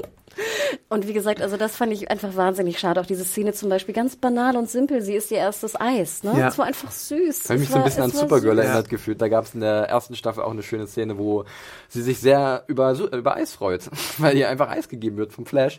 Und da war eine wunderbare Reaktion. Das hat mich auch irgendwie. Und man muss einfach sagen, sie hat ja dann so einen Mantel an über ihre Rüstung, als sie ankommt in London und es ist, es ist, ich finde, da wird man fast geblendet vor der Schönheit von Gal Gadot. Also wenn sie, Gadot, wenn sie mit Chris Pine durch, durch London läuft und dann sozusagen ihren Mantel irgendwie halb aufmacht oder ihn halb zumacht, also würde ich einfach gerne nochmal erwähnen, das ist wirklich, sie ist atemberaubend schön einfach in diesem Film. Man muss ja auch äh, sagen, dass Chris Pine ist ja auch eigentlich ein Schauspieler, der oft in sehr großen Hauptrollen gecastet ist. Ich glaube, die meisten kennen ihn als äh, Captain Kirk aus der neuen, aus, aus der neuen Star Trek Filmreihe. Ähm, und er ist ja wirklich hier, er nimmt sich ja schon, also er ist schon ein prominenter Charakter, aber er versucht halt auch nicht wirklich äh, seiner Leinwandpartnerin die Show zu stehlen. Also er ist jetzt nicht so unterwürfig. Das würde ich mal diskutieren wollen. Ist es, ist es wirklich so? Ich- Oder droht er, also ich hatte den Meinst du, er Eindruck, ist zu stark? Ich hatte den Eindruck, dass er äh, ihr manchmal droht, so ein bisschen die Geschichte zu entreißen, aber die äh, Autoren und die Regisseuren kriegt es immer wieder hin, dass man es das- umdrehen kann. Im letzten also, Moment zu spätestens merkst du, okay, ne, das ist immer noch ihr Film und er ist tatsächlich begeistert von ihren Fähigkeiten, vielleicht erstaunt, aber er kann es absolut akzeptieren, dass er von dieser Frau in die Hand genommen wird. Er kann halt in dieser Zeit, glaube ich, nicht anders. So ist so ein bisschen die Botschaft, als dass er den Macker spielt und so. Aber Wonder Woman ist halt kompetenter als er in vielen Belangen und so äh, mutiger als er auch, weil sie sich eben nicht in diese vorgepressten Konventionen pressen muss. Zum Beispiel, wie du schon erwähnt hast, bei dieser Versammlung, wo sie da reingeht und einfach nicht beachtet, dass sie als Frau da in der Zeit nichts zu suchen hat. Und diese Blicke von den Männern, die dann irgendwie so auf sie gucken und irgendwie so ganz echauffiert sind, was, was, was sucht hier eine Frau, Wa- wa- wa- das ist preposterous und so. Ich meine, wir dürfen nicht vergessen, auch wählen, ne? dürften Frauen ja. Ja. auch noch nicht. So ist es. Äh, wir können jetzt ja mal, wenn wir jetzt von London weitergehen, so mal ich ein glaube, es fing bisschen. langsam an, 17, 18 irgendwann. Ich weiß nicht, ob es in England oder USA war dann. Oh, Aber da ich, bin ich, da bin ich leider überfragt. Geschichtskenner können uns da gerne nochmal äh, eine E-Mail schicken. Ich möchte da nichts Falsches sagen, aber es könnte, glaub, nach dem könnte Krieg. hinkommen. Ich glaub, ja. Irgendwie 1922 im Kopf bei irgendwas. ja. ich meine auch, also ich meine so zwischen 18 und 20, 22, das war so gleich die, die Zeit auch der Suffragetten da in der Hm. 17. Genau. Ähm, ja, wenn wir jetzt von London weitergehen, dann können wir mal so ein bisschen über diesen zentralen Konflikt sprechen. Es geht ja, wie gesagt, um den Ersten Weltkrieg ähm, zwischen äh, ja, den, den Deutschen und der, den, den Briten oder auch Franzosen auf der anderen Seite und was sich halt vor allem in den Grabenkämpfen äh, in Belgien und so ab äh, und Frankreich abgespielt hat. Und ähm, dass halt, äh, da sich tatsächlich ein sehr schrecklicher Krieg abgespielt hat, was halt uns hier auch gezeigt wird, ähm, die Schrecken des Krieges. Und dass halt Wonder Woman sich dann auch berufen fühlt, ähm, diesen Krieg zu beenden, weil sie halt glaubt, dass halt niemand anderes als Ares, der Kriegsgott, dahinter steckt, der halt den Menschen korrumpiert hat und davon lebt, dass halt Krieg entsteht, also dass das Krieg geführt wird. Weil sie es ja auch nicht anders kennt von Paradise Island, wo alle irgendwie glücklich und zufrieden und Kumbaya-mäßig zusammenleben. Genau. Äh, ja, und das ist dann ihre Mission und sie möchte natürlich sofort rein ins Gefecht, wird ein bisschen ausgebremst. There's never been a faster or easier way to start your weight loss journey than with PlushCare. PlushCare accepts most insurance plans and gives you online access to board-certified physicians who can prescribe FDA-approved weight loss medications like Wigovi and Zepbound for those who qualify. Take charge of your health and speak with a board-certified physician about a weight loss plan that's right for you. Get started today at plushcare.com slash weight loss. That's plushcare.com slash weight loss. plushcare.com slash weight loss. Äh, von, von äh, Chris Pine, seinem Charakter, ähm, findet sich aber letztlich ja doch an der Front wieder und kämpft dann indirekt gegen unseren großen Bösewichten des Films. Äh, Anna hat die Castliste einfach so annektiert und schreibt auf der Rückseite, deswegen kann ich jetzt leider nicht, ich glaube, sein Name ist Ludendorff, in Ludendorff, von ja. Danny Houston. Der letzte Lude. Wirklich ähm, ein, ein ganz gemeiner deutscher General, ähm, der auch mit einem fiesen Akzent spricht, damit wir alle wissen, dass er deutsch ist. Äh, was ein bisschen komisch in der Synchro, aber das kann ich vielleicht nachher nochmal kritisieren. Ähm, wie fandet ihr denn ihn als erstmal zentrale Bedrohung oder als das, das, das fiese Gegenstück zu unserer Heldin? Ja, wieder mal, was die Schurkenfrage angeht, muss ich sagen, dass ich enttäuscht wurde. Äh, er ist ein farbloser Schurke. Da gibt's ja dann auch noch Dr. Psycho, die so die sekundäre Dr. Schurke Poison. Ist. Äh, ja, ich Poison, Poison. Sie, sie ist sehr subtil Es gibt, benannt, glaub ich- diese, diese Schurkin. Es gibt, glaube ich, auch irgendwo einen Dr. Psycho. Aber Dr. Poison habe ich auch neulich eine Story noch zu gelesen, wo sie, glaube ich, ein Mann ist. Aber egal. Die beide overacten ziemlich hart. Äh, und es gibt tatsächlich so eine Szene, äh, da wird äh, so eine experimentelle Gassache in so ein Zelt geworfen und äh, eine Gasmaske, aber die Gasmaske ist nutzlos. Und dann äh, schauen die sich die beiden an. Oh, sie wissen aber nicht, dass die Gasmaske ihnen sowieso nichts nützt. Oh. Ich will eigentlich nur, dass sie irgendwie sich Und an ihrem ist- Schnurrbart. Genau, das ist so ein Ding, das, Naja, das zwirbelt eher dann so an, an ihrer komischen Ja, Gesichtsgeschichte da. da. äh, das ist halt so ein Ding, das erwarte ich vielleicht in der Batman 66 Fernsehserie, aber irgendwie nicht in dem Film von 2017. Ja. Das war ein bisschen strange. Ja, und ich fand es fast ein bisschen schade, weil Thulis zum Beispiel als Schauspieler mag ich sehr gerne. Und ich fand es fast schade, dass er nicht noch mehr Screentime für den Bösewicht bekam. Weil ich ihn sehr viel stärker fand. Und ich hätte den fast lieber noch länger gesehen, ehrlich gesagt. Ja, äh, da äh, nehmen wir vielleicht ein bisschen was vorweg, aber da können wir auch gleich drüber sprechen, ähm, dass bei in dem Charakter von David Thewlis dann auch eine kleine Enthüllung stattfindet. Das kann sich aber, glaube ich, jeder so ein bisschen denken, weil, also ich muss auch ganz ehrlich zugeben, Danny Houston als, ich mag Danny Houston eigentlich ganz gern, wenn ich ihn immer sehe, er hat immer, er passt auch ganz gut in Bösewichtrollen, hier ist er aber auch gnadenlos unterfüttert und äh, ja, ein klassisches Klischee. Und das finde ich halt dann noch ein bisschen langweilig. Für, für mich ist immer ein Superheld oder eine Heldenfigur immer genau, mindestens, also erst so stark, wenn halt auch der Bösewicht stark genug ist, um halt ihnen eine Bedrohung darzustellen. Der wahre Bösewicht ist vielleicht aber auch, auch wenn es jetzt gerade klischeehaft klingt, der Erste Weltkrieg hier Ja, und nicht das kann- irgendwie so kann- das kann man argumentieren, ja. Personifizierung davon. Ja, aber dann, ich verstehe ich immer nicht, ich meine, diese Bösewicht-Kritik, die führen wir doch irgendwie seit zehn Jahren. Ja. Und dann verstehe ich immer nicht, warum gibt ihr mir dann wieder so einen Comic-Esten, ähm, weißt du, äh, Ja. Comic-Bösewicht. Dann macht ihn doch ich einfach nicht. noch kleiner und macht dann noch mehr diese Gräuel des Krieges. Weil ich Genau. muss zum Beispiel auch, wir sehen ja dann Captain Trevor und sie, wie sie über so eine Brücke gehen und du siehst die ganzen Verwundeten, Mhm. ne, und du siehst diese Gräuel natürlich auch und diese, diese furchtbaren äh, Opfer auch da in den Graben, äh, in den Gräben, Grabenkrieg. Und dann frage ich mich, dann Macht das doch so, wie du schon gerade sagtest. Konzentriert euch darauf. Sie will naiverweise den Krieg beenden. Finde ich ja auch toll. Ich meine, wenn sie von Mascara kommt, denkt sie so vielleicht auch. Und sie ist Wonder Woman. Und das finde ich, haben sie sehr gut getroffen. Diese, sie ist irgendwie Naivität, naiv und auch ein bisschen äh, dümmlich. Aber sie ist trotzdem ja einfach nur, sie will nur einfach nur Gutes tun. Ne? Sie will diesen Krieg beenden. Und ähm, ich habe ihr das absolut abgekauft. Und ähm, ja, warum brauche ich jetzt noch Dr. Poison dazu? Ja. Außerdem verstehe ich auch nicht, wenn du dann so ein Mittel äh, kreierst, was irgendwie Superkräfte hervorruft, warum ähm, gibst du das nicht deinen ganzen Soldaten? Ah, Du meinst das, ja, es gibt dann ein Mittelchen, genau, jetzt wäre es wieder, was du meinst. Äh, Ja, Davon hatte sie gar nicht so viel. Deswegen, sie haben ja dann eher so ein, so ein anderes Vergiftungsmittel erfunden und das andere Ding war ja dann halt nochmal so ein Ja, dann produzier doch Dings. mehr von dem Kräftemittel. keine Zeit, dafür ist der Film nicht lang genug. 140 Minuten reichen nicht. Ja, aber gerade ähm, durch ähm, diese, ähm, ja, an der Front, die Action, sehen wir dann halt auch Wonder Woman mal so ein bisschen ähm, unterwegs und auch in Aktion halt wirklich. Und da gibt's schon ein paar sehr ikonische Aufnahmen tatsächlich, ähm, die eventuell der ein oder andere Trailer schon vorweggenommen hat. Aber dennoch äh, werden da, glaube ich, viele äh, aufschreien und jubeln, wenn sie halt Gal Gadot äh, mal ein bisschen dabei zusehen können, wie sie irgendwelchen Leuten auf die Mütze gibt. Oder Ja. Adam, du warst ja da, glaube ich, ganz angetan. Ich war auf jeden Fall von einer Szene angetan, die wird, glaube ich, im Internet als No Man's Land Szene bezeichnet und es spielt ja auch dort. Äh, und da, das ist so ein bisschen vergleichbar mit der Highlight-Szene aus Batman vs. Superman für mich gewesen, wo Batman einmal richtig auf die Schnauze hauen darf äh, und ich glaube, er befreite Martha oder so da. Genau. Da gab es so eine äh, Arkham Asylum-eske Kampfszene und ich finde, das ist für mich das Äquivalent hier, diese No Man's Land-Szene. Und Hannah hatte ja schon gesagt, sie hatte auch Tränen in den Augen irgendwann mal äh, bei dieser ganzen Sache. Und ich, mir hat sich das Haar aufgestellt und ich fand es halt sehr schön, wie das Ganze inszeniert war, weil sie dann einfach mal wirklich demonstrieren darf, wofür sie steht, dass sie äh, einmal äh, einen Scheiß gibt auf diesen ganzen Konflikt und auf die Parteien, die verfeindet sind und äh, sich einmischt in diese ganze kriegerische Angelegenheit und Heldin sein darf, was man halt in der in der echten Welt nicht hat und deswegen auch für für mein Empfinden manchmal so Superhelden-Sachen überhaupt ähm, erfunden wurden, dass du halt so ein bisschen auch fliehen kannst aus den echten Gräueln des Krieges und dann so eine Personifizierung davon hast, dass es vielleicht auch mal beendet werden kann. Und diese ganze Szene einfach irgendwie ich fand's toll.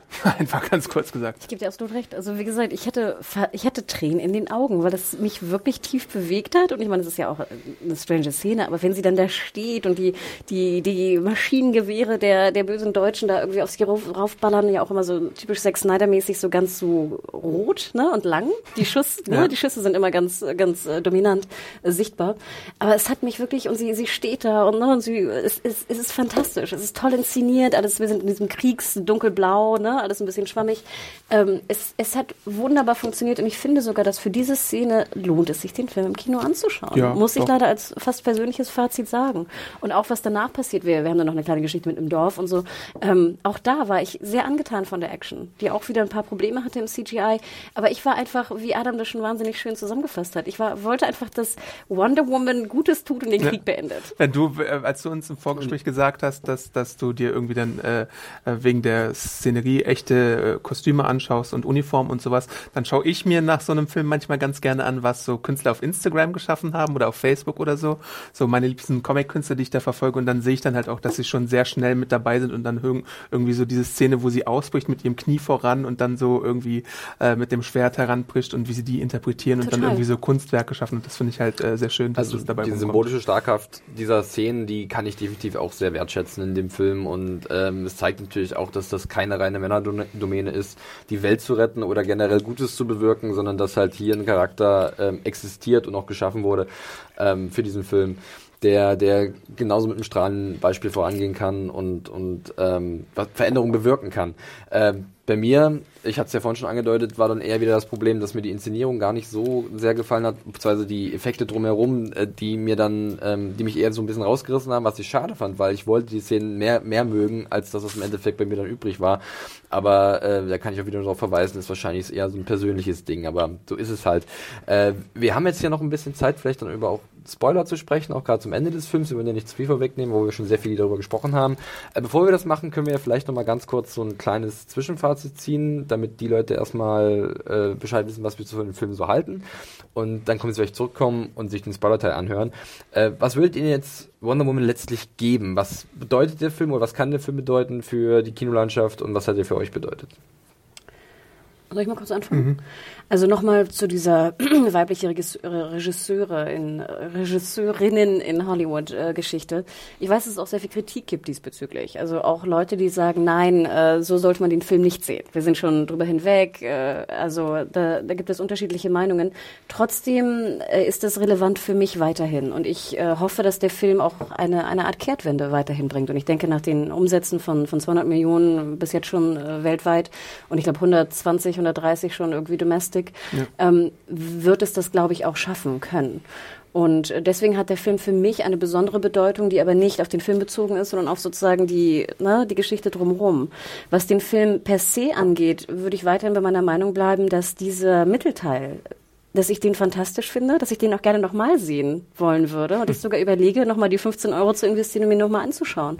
Und ich eigentlich auch jedem sagen würde, der nur ein bisschen Zugang zu, zu Wonder Woman hat oder der äh, Superheldenfilme mag, sollte auf jeden Fall reingehen. Mein Fazit. Und wenn du mhm. mich fragst, was würde ich ihm geben, ich würde ihm Komischerweise, als ich rauskam, hätte ich ihm drei von fünf gegeben. Nach dem Wochenende hätte ich ihm vier von fünf gegeben. ich glaube, da lande ich auch inzwischen bei vier von fünf. Ich würde ihn, glaube ich, auch ganz gerne mal mit meiner Nichte sehen, um, um dann ihre Reaktion äh, auch auf den Film zu erfahren, wie, wie der ihr so gefällt. Sie ist natürlich ein bisschen unkritischer, als wir jetzt, die wir vielleicht in der Branche arbeiten, aber ich glaube, das ist schon ein ganz cooler Moment, äh, so einen Film mal zu haben und sie dann vielleicht auch interessiert zu sehen, was da dahinter steckt. Ich habe auch, glaube ich, schon eingangs erwähnt, dass er halt nicht perfekt ist. Das, das stimmt auf jeden Fall. Fall. Ähm, Und ich sehe auch Felix Einwände. Ich muss äh, gleich noch, ich werde gleich ja, noch ja, ich weiß. äh, ich, ich sehe deine, ich will nur sagen, dass es mir Ja. auch ähnlich Ja. geht, dass, dass ich manchmal Probleme habe mit der Zack Snyderisierung vom DC-Universum. Aber ich glaube, ich bin inzwischen an dem Punkt angelangt, wo ich das manchmal so ein bisschen hinnehme als notwendiges Übel, auch so doof es klingt. Äh, und es ist tatsächlich auch so, dass es hier auf jeden Fall deutlich zurückgeschraubt wurde, als noch in Batman vs. Superman oder auch in dem unsäglichen äh, Suicide Squad, äh, wo ja auch ganz viele Probleme drin sind. Ähm, und ich finde auch wirklich dieses Fish out of the water Gemische zwischen Thor und Captain America finde ich ziemlich schön. Ähm, ja, also mein Fazit ist dann so, ich habe es leider woanders aufgeschnappt und das muss ich zugeben, ich glaube, es war Newsarama, die haben gesagt, äh, drei Viertel ziemlich guter Wonder Woman Film, ein Drittel äh, Fortsetzung von Batman vs. Superman. Und Aber wenn ich damit drei Viertel plus ein Drittel, dann bin ich bei über 100 Prozent, Adam. Ja, ist mir doch egal. Mathe kann ich nicht. Buchrechnung, verdammt nochmal. Drei Viertel und äh, ein Ein Viertel. Viertel. Ja, dann muss Scott Steiner rechnet so, der Rest. Sehr gut. Ja, ein interessanter kurzer Klammer. Bei mir ist es ja, ich teile ihn in, in, in drei, also in Ja, drei Teile. Und bei mir ist es zwei Drittel eher, meh, aber ein Drittel so super, dass das meh neutralisiert Und wird. da greife ich mir mal auf, bei mir ist es genauso. Ähm, erstes Drittel, äh, zweites Drittel, jo, drittes Drittel, äh. Und, und da formuliere ich das eher aus, als äh, Hannah, die vielleicht dann irgendwie so die, eher diese perso persönliche Komponente eher hat. Ähm, und ich sage mir, ich bin dann doch eher mehr enttäuscht gewesen, weil vielleicht auch die Erwartungen zu hoch waren. Die Vorberichterstattung war halt unglaublich positiv. Äh, der Hype, der war gigantisch. Und ich lasse mich dummerweise von sowas immer ganz gern ein bisschen beeinflussen. Denke so, ah, stimmt, das könnte echt cool werden. Vielleicht auch, weil so ein bisschen die Enttäuschung bei anderen DC-Filmen im Vorfeld da gewesen ist. Und äh, dann war ich dann doch etwas enttäuscht, gerade weil halt das letzte Drittel, ich, das schwächste Teil, da sprechen wir gleich im Spoiler-Teil noch ein bisschen genauer drüber, ähm, wirklich wahnsinnig schwach ist für mein Empfinden, weil das sehr formelhaft ist und wir haben es schon tausendmal gesehen und ähm, bei aller Liebe für Gal Gadot, Gadot, ähm, die kannst du auch nicht retten, weil dann passieren dann Dinge, die ich, die, die, die mich einfach nur abstoßen, in dem Sinne, weil sie nicht gut aussehen oder weil sie halt für mich kein emotionales Gewicht äh, tragen, obwohl es da tatsächlich eine Szene gibt, die emotionales Gewicht trägt. Die auch kann das nicht übertünchen, was im Endeffekt da im Gesamtbild äh, passiert. Und das hat mich tatsächlich doch sehr gestört und etwas frustriert aus dem Kinofilm gehen lassen. Aber würdest du trotzdem Freunden raten, schaut ihn euch im Kino an? Das würde ich tatsächlich machen, ja. Also das ist ja das Interessante, ne? Ähm, gerade weil es halt wirklich mal eine andere Perspektive ist und weil es eine andere Heldin ist und das ist für mich schon wert, ins Kino zu gehen. Aber ich würde trotzdem auf jeden raten, die Erwartungen runterzuschrauben und ähm, sich nicht komplett blenden zu lassen, nur weil es was anderes ist, weil so gut und so stark wie das ist, ist es immer, muss immer noch ein Film sein, der als Film irgendwie funktioniert und da hat der meiner Meinung nach relativ viele Schwächen, die man nicht ignorieren kann. Aber das kann ja dann jeder auch für sich selbst irgendwie äh, feststellen. Ich möchte noch was anderes dazu sagen. Ich hoffe, ich weiß ja nicht, wie es jetzt ist. Nach Deadpool hieß es ja auch, oh ja, jetzt muss es irgendwie R-rated Filme geben und dann gab es ja auch Logan, was ein ziemlich gelungener Film war, der, der dann folgte. Ich hoffe auch so ein bisschen, dass man sich jetzt ein paar äh, gute Vorbilder nimmt, die es da draußen gibt. Zufälligerweise habe ich dazu auch zehn äh, von diesen Vorbildern zusammengestellt für Serienjunkies, die ihr äh, bei uns lesen könnt. Weil es gibt so viele schöne Comics da draußen. Und ich habe mich diesmal nicht auf DC oder Marvel Comics äh, konzentriert, sondern tatsächlich mal auf so ein paar kleinere Verlage und so Image und Boom Studios und sowas. Und da gibt's auch ziemlich viele Perlen, die man mal nehmen könnte, wo viele starke Frauenfiguren drin sind ähm, und dann da coole Geschichten auch fürs Kino umsetzen könnte. Und ich hoffe, dass das vielleicht eine Entwicklung ist, aus der Hollywood jetzt lernt und vielleicht äh, sich auch nicht abschrecken lässt von einem Flop wie Ghost in the Shell oder so, äh, sondern äh, da mal in die Richtung noch ein bisschen mutiger ist und äh, was mal auf die Leinwand holt. Gut, ähm, dann soweit schon mal unser Fazit so ein bisschen zu Wonder Woman. Wir haben jetzt noch ein bisschen Zeit, vielleicht um wirklich über das Finale zu sprechen von dem Film. Da werden wir halt ein bisschen mehr spoilern, also seid gewarnt. Ähm, Adam, hast du eine Spoilerglocke für mich, eine Wonder Woman-eske? Na na na na na na na na na na na na na na na na na Ding ding ding. Spoilerglocke ist geläutet. Bobblehead, Wonder Woman. Äh, genau. Ähm, ja, wir sprechen noch ein bisschen über die Finalminute oder die finale Phase des Films.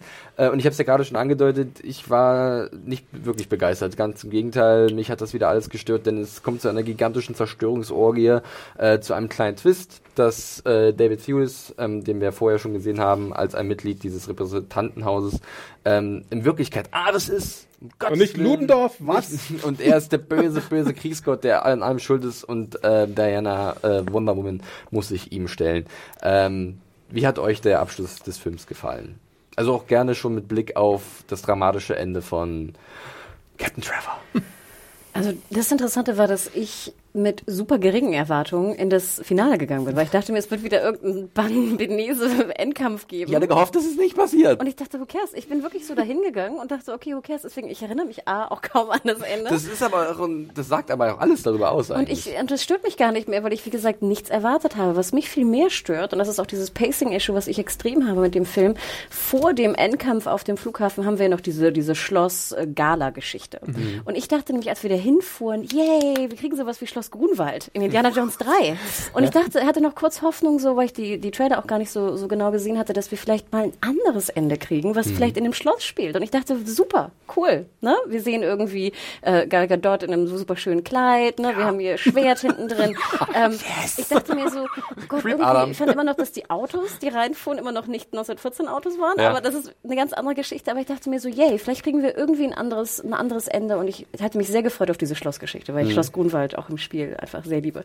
Ähm, und im Endeffekt dachte ich mir, was sollte das? Was, was sollte diese ganze Schlosssequenz?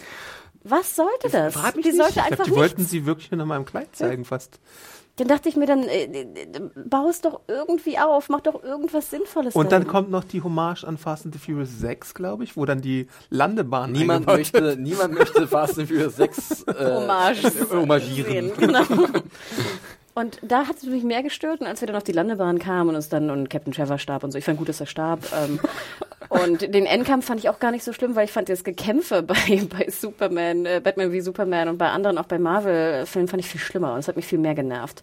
Deswegen war ich da irgendwie abgehärtet, keine Ahnung. Ja, es war halt nicht so ein, wir legen die Stadt in Schutt und Asche, sondern wir sind jetzt wieder äh, äh, Civil War-mäßig in einem, auf der Landebahn halt. Ja, im Endeffekt bei äh, Dawn of Justice haben sie sich auch auf irgendeine Insel gebracht, wo sie in Ruhe alles zerstören konnten. Aber mich stört dann halt so ein bisschen mehr, und es ist auch wieder so, so eine persönliche Sache, dass äh, Wonder Woman einen Move macht, dann macht Ares einen Move, dann macht Wonder Boah. Woman wieder einen Move, dann macht Ares wieder das einen Move. langweiligste Ping-Pong-Spiel aller Zeiten. Und irgendwann lädt sie sich halt dann auf und äh, macht eine Superkraft, die sie davor noch nie hatte. Äh, indem sie sich irgendwie Zeus-mäßig oder Ares-mäßig, ich glaube Zeus-mäßig, der hat ja auch Blitze feuern können, dann mit so einem riesigen Blitz irgendwie entlädt.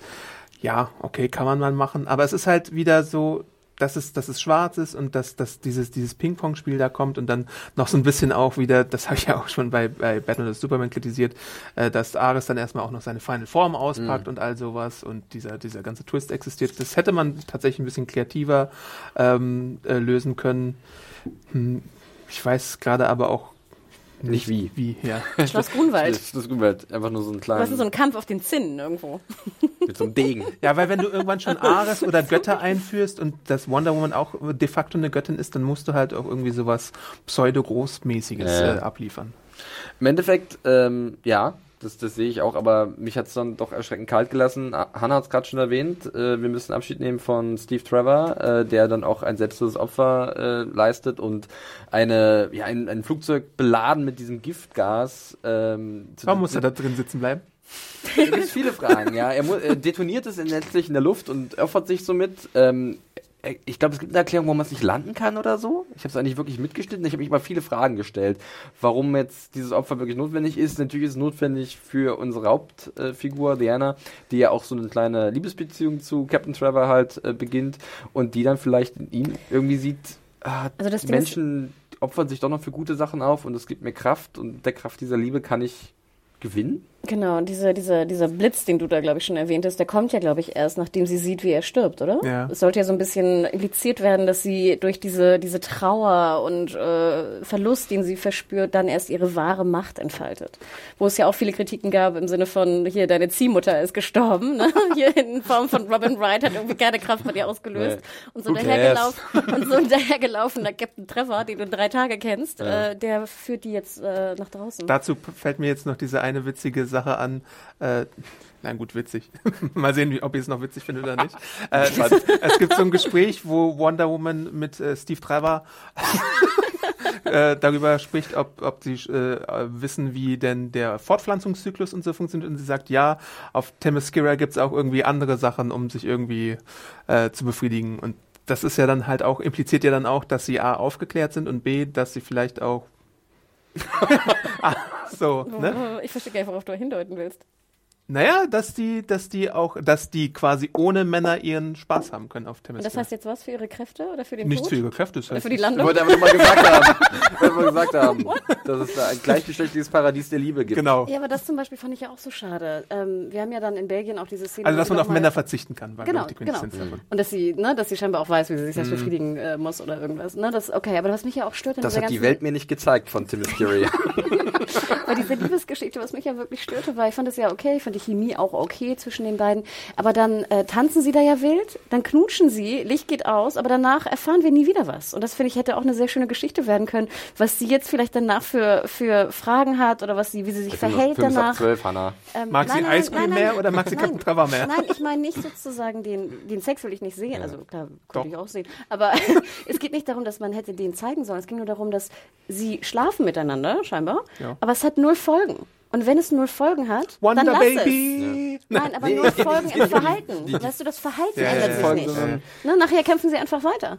So, jetzt ist es aber doch, finde ich, immer sehr viel sinnvoller, wenn du eine Liebesgeschichte machst und sie, sie schlafen miteinander oder sie knutschen, dann zeige Folgen davon. Und das wäre ja super witzig und süß auch gewesen, wenn sie jetzt danach irgendwie ihn küsst, während sie im Graben sitzt oder so, weil sie nicht Mhm. weiß, wie man sich irgendwie verhält in der Gesellschaft. Vielleicht wollten sie das nicht, damit sie nicht wieder zu abhängig erscheint von Ja, aber ihm. dann lass doch diese scheiß Liebesgeschichte. Vom dann knuschen sie so Beleuchtung, du siehst nichts. Aber das ne? ist ja im Übrigens, Endeffekt was, Sie knutschen, was- du siehst nichts.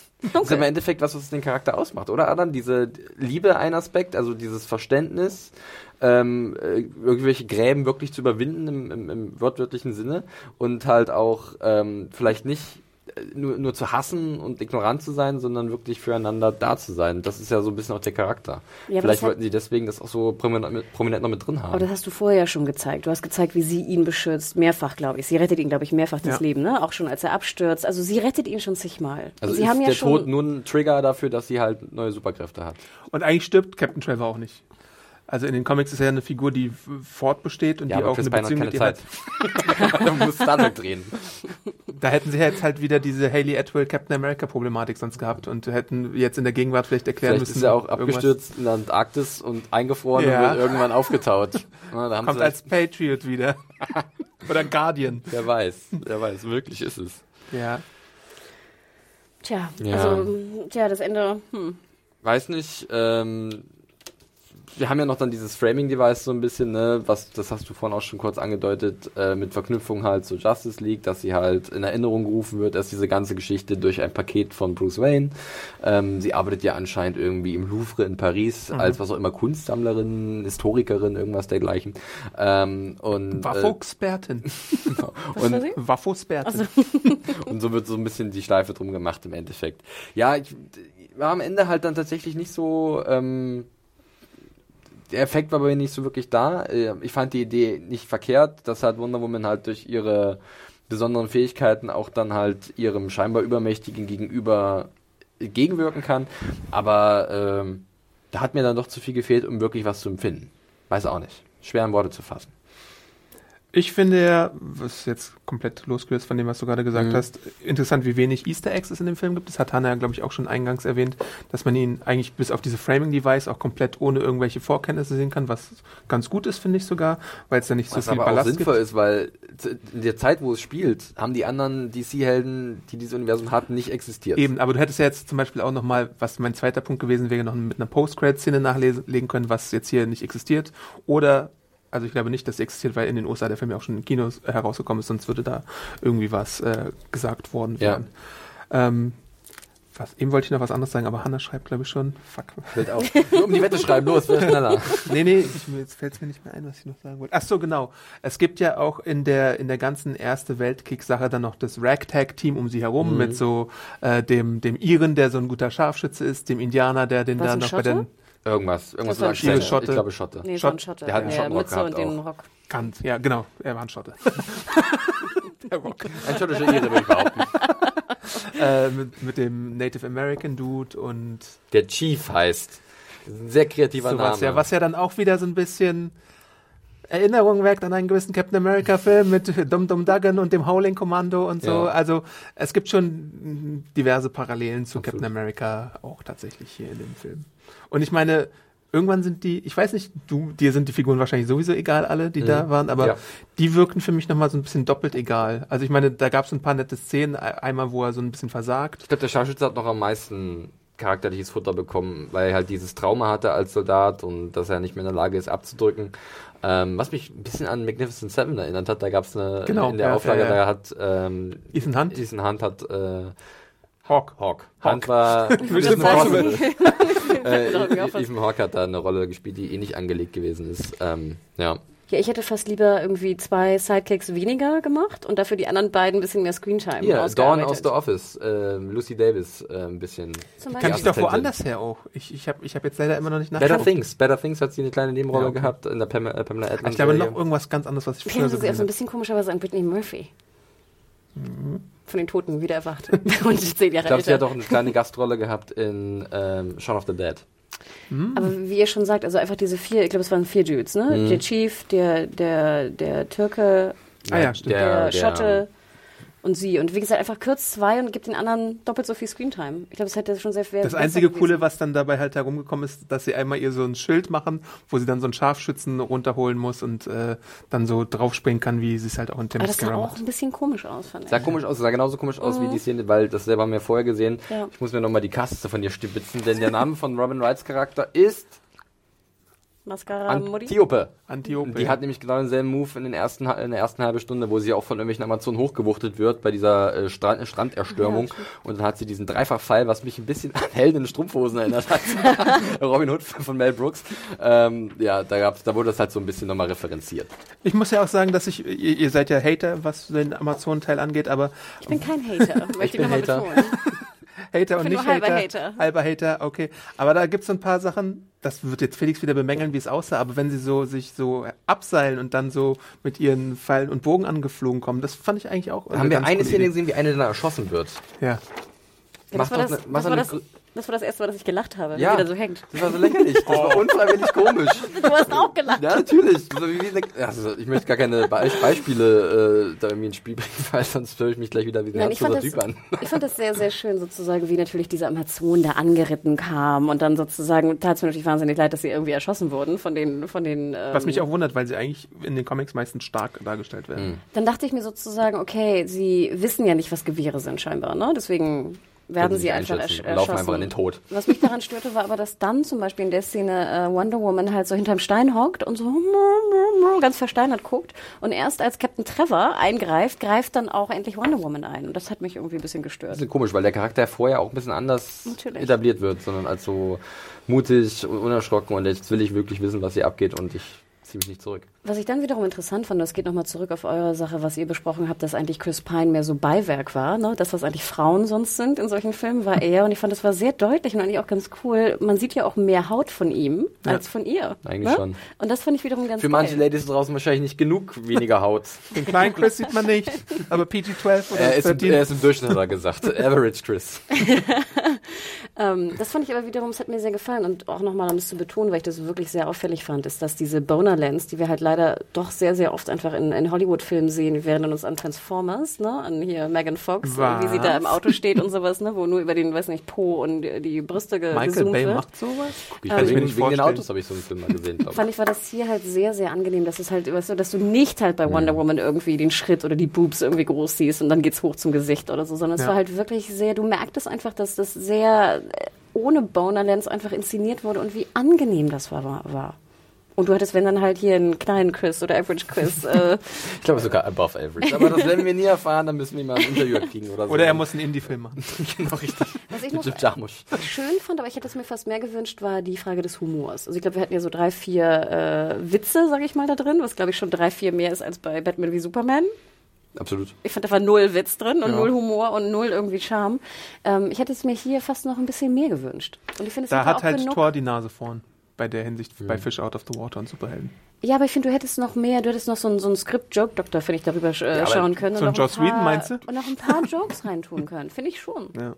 Gerade Richtung Ende, Richtung Schloss, Du Richtung. kannst selbst schon am Anfang, diesen 40 Minuten Mascara, kannst du ja auch deine, dein, irgendwie ein bisschen, kannst du ja ein bisschen Humor einfließen lassen und das ich nicht so ja, bieder gestalten. ja. Ne? Genau, es war bieder. Und ne? das ist halt auch so ein bisschen bitter. Was ich noch unbedingt sagen muss, bevor wir Schluss machen, wir sind schon ein Mhm. bisschen drüber, ist ähm, äh, was zur ähm, Vertonung oder zu der Art und Weise, wie die Leute miteinander sprechen. Denn äh, das hat mich persönlich, ich weiß nicht, wieder was ganz Eigenes, hat mich ein bisschen aufgeregt, weil ähm, die, die Darsteller sind ja alles, sprechen ja alle Englisch. Und ähm, die Deutschen sprechen halt dementsprechend nicht Deutsch, sondern Englisch mit einem ziemlich harten Akzent. Ach und so, das, das ist für uns dann, sagen, okay. das soll dann das Deutsche sein. Und da gibt es eine Szene ganz konkret, da sagt äh, Trevor, ähm, ja, wir müssen uns einschleusen bei dieser komischen äh, Party da auf dem Schloss und ich muss mein Deutsch dafür noch ein bisschen aufpolieren, damit ich da nicht auffalle. Und was passiert im Endeffekt? Ihr spricht nochmal Englisch mit hartem Akzent und das finde ich so absurd. Also natürlich wollen sie nicht, dass die Hälfte des Films alle die, die fiesen Charaktere Deutsch sprechen, weil das wahrscheinlich die amerikanischen Kinogänger abschreckt. Aber das hat mich so ein bisschen rausgeholt und gedacht, warum? Und warum ist es dann so klischeehaft und haha, Hans, come over hier und äh, Captain Trevor, you here. Das fand ich wahnsinnig anstrengend, muss ich zugeben. Ja, und gerade in der Szene, der Soldat, also der Wächter, spricht ihn ja auch auf Englisch an, ne? Auch mit so einem deutschen Dialekt, wo ich dann auch dir absolut recht gebe, lass die Szene einfach weg. Wenn du Alternative keine Wege Untertitel natürlich, willst, dann ja. lass es weg, Ja. ne? Aber mach es nicht jetzt, ne? Zeig uns das Komisch, nicht. war ein Alternative Wege dann, dass du Briten oder Amerikaner hast, die dann versuchen, Deutsch zu sprechen, was ja dann meistens Lass auch es scheiße weg, die. Szene hat doch null gebracht. Die Szene hat einfach null gebracht. Was ich aber auch ganz witzig fand, also wir hören auch am Anfang auf äh, The Mascara, sehen wir, äh, hören wir ja auch sehr viele äh, Dialekte, weil ja alle irgendwie versuchen, das, das Englisch von Gal Gadot Sie, irgendwie sie gibt äh, den Ton an, genau, ja, weil zu kopieren. Und du hörst halt Robin Wright, die also versucht Ah, jetzt einen. Israeli-Akzent Ich bin zu sehr gespannt, wie das im Deutschen klingt. Du siehst, du hörst Connie Nielsen, die auch versucht, irgendwie den Israeli-Akzent eine tolle zu sprechen. Schauspielerin, aber die verzweifeln so ein bisschen an diesem harten Akzent und wer will es ihm verüb ihnen verübeln, ganz ehrlich, es ist nicht einfach. Ähm, ich fand das aber eher ein bisschen witzig. Also ich finde, das ist, das ist Da hast du deinen Humor. ja, Unfreiwillig. Na gut. Ja, habt ihr noch abschließende Worte zu Wonder Woman? geht rein. geht rein. Schaut ihn euch an. Mit ihr da oben, geht rein. Euren weiblichen Verwandten auch. Ja, wunderbar. Dann würde ich sagen, machen wir äh, auch hier eine Schleife drum äh, um Wonder Woman, den neuen DC-Blockbuster, der jetzt ab äh, dem 15. Juni in den deutschen Kinos ist. Äh, ihr habt unsere Meinung dazu gehört. Äh, es ging ein bisschen hin und her, das finde ich aber ganz gut. Wir wollen uns ja auch gerne kritisch mit solchen Filmen auseinandersetzen, die viel positive Kritik vorab bekommen. Äh, ihr könnt uns natürlich dann schreiben, über den E-Mail-Weg äh, an podcast.serienjunkies.de, wie euch der Film gefallen hat, äh, ob er eure Erwartungen erfüllt hat oder nicht. Äh, ihr könnt uns aber auch direkt auf Twitter belästigen ähm, und äh, eure Fragen stellen oder sagen, nee, ihr habt ja richtig Quatsch geredet und wie komme ich nach Mascara auf dem schnellstmöglichen Weg. Über die Ähm, Maybelline Lane oder so. äh, könnt ihr zum Beispiel Hannah auf Twitter und dem Handle finden. At Mediahore, M-E-D-I-A-W-H-O-R-E. E. Und dich, Adam? Ich bin Awesome Arndt. Äh, Filmkritik könnt ihr auch lesen. Meinen ge- angeteaserten Artikel über Ja. weibliche Figuren dann auch bei Serienjunkies zu finden. Und auch bei Instagram, Awesome Arndt. Instagram. Hammer. äh, ich bin auf Twitter at John Ferrari. Ähm, es hat mir große Freude bereitet. Äh, war ein schöner kleiner Podcast, klein in Anführungszeichen. Ähm, checkt unsere anderen Podcasts aus, die wir haben. Wir haben viel zu verschiedenen Serien, zu Twin Peaks, zu American Gods, zu Leftovers, äh, andere Filmpodcasts, Business-Podcast, der Serien-Business-Podcast. Uh, wir kriegen heute Ähm, noch Besuch. Wir kriegen noch Besuch, ja. Ich weiß nicht, wie das nachher mit der Aufnahme, mit der Veröffentlich- Veröffentlichung zusammenpasst, aber wir haben mal wieder einen Gast und da freue ich mich schon drauf. Ähm, wir sagen noch nicht, wer es ist, ihr werdet es dann sehen. Ähm, und äh, checkt natürlich. das wär's. Gal Gadot, ja. Das, da, also, da würde Adam sich, glaube ich, hier festketten. In der Ecke des Mit Raumes dem Lasso oder so. der Wahrheit. Wer ist er? Ja, er ist einfach hier. Genau, und wenn ihr, wenn ihr dieses Format auch mit dem, mit dem Video euch, wenn es euch gefallen hat, dann äh, liked uns doch bei YouTube und abonniert den Kanal, denn je mehr ihr liked und es mögt und äh, vielleicht machen wir es dann öfter mal Genau. und drehen uns vielleicht auch mal um. Wie geheimnisvoll sie noch ist, ja. so- Mich so- könnt ihr immer frontal Wie so, ein, sehen. wie so ein Bösewicht, weißt du? Full Frontal Böhme. Ja. Unser Phantom, unser persönliches Phantom Europa. Okay, gut, wir verabschieden uns. Danke, dass ihr reingehört habt oder auch reingesehen habt. Und äh, bis demnächst. Macht's gut. Ciao. Tschüssi.